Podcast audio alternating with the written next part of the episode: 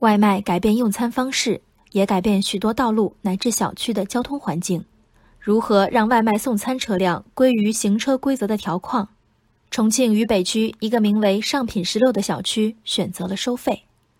据进出上品十六小区的外卖小哥反映，近期小区物业开始向外卖车辆收取每车次一元的出门费。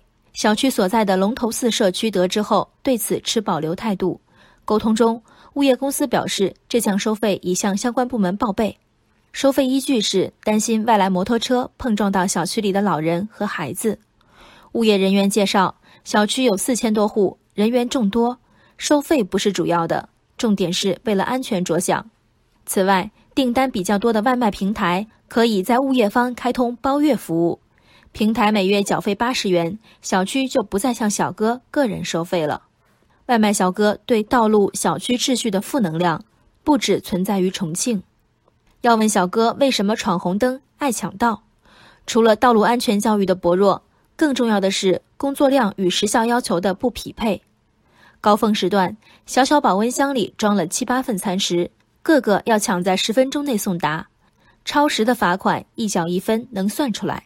相比之下，为小区业主诟病的骑车毛躁、不避让行人，只是潜在的风险。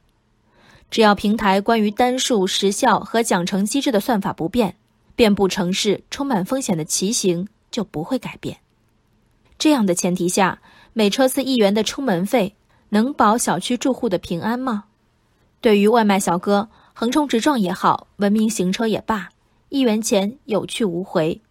这就好比某停车场为缓解拥堵，加收十元拥堵费，交了这十元钱的人，会从拥堵费的设计初衷出发，乖乖驶离以缓解此处拥堵吗？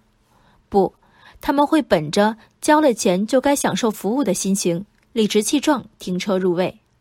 如果担心摩托车与人流的剐蹭，本应禁止摩托车进入小区。如今反过来收一块钱，这下好了，骑士们个个满怀交钱上路的豪迈，行车陋习竟然有了收费的加持。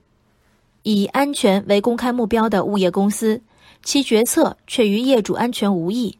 这并非诚实的失误，而是心口不一、言行相悖的典型。若没有交通事故，一天几十数百的出门费，物业是否落袋为安？一旦有事故呢？外卖小哥能对交警说：“我交过一块钱了，事故责任我就不承担了吗？”这几十数百元足以作为物业解决事端、平息纠纷的成本吗？或者说，物业有意将一块一块的钱用作事故时应急之用吗？安全托词之下。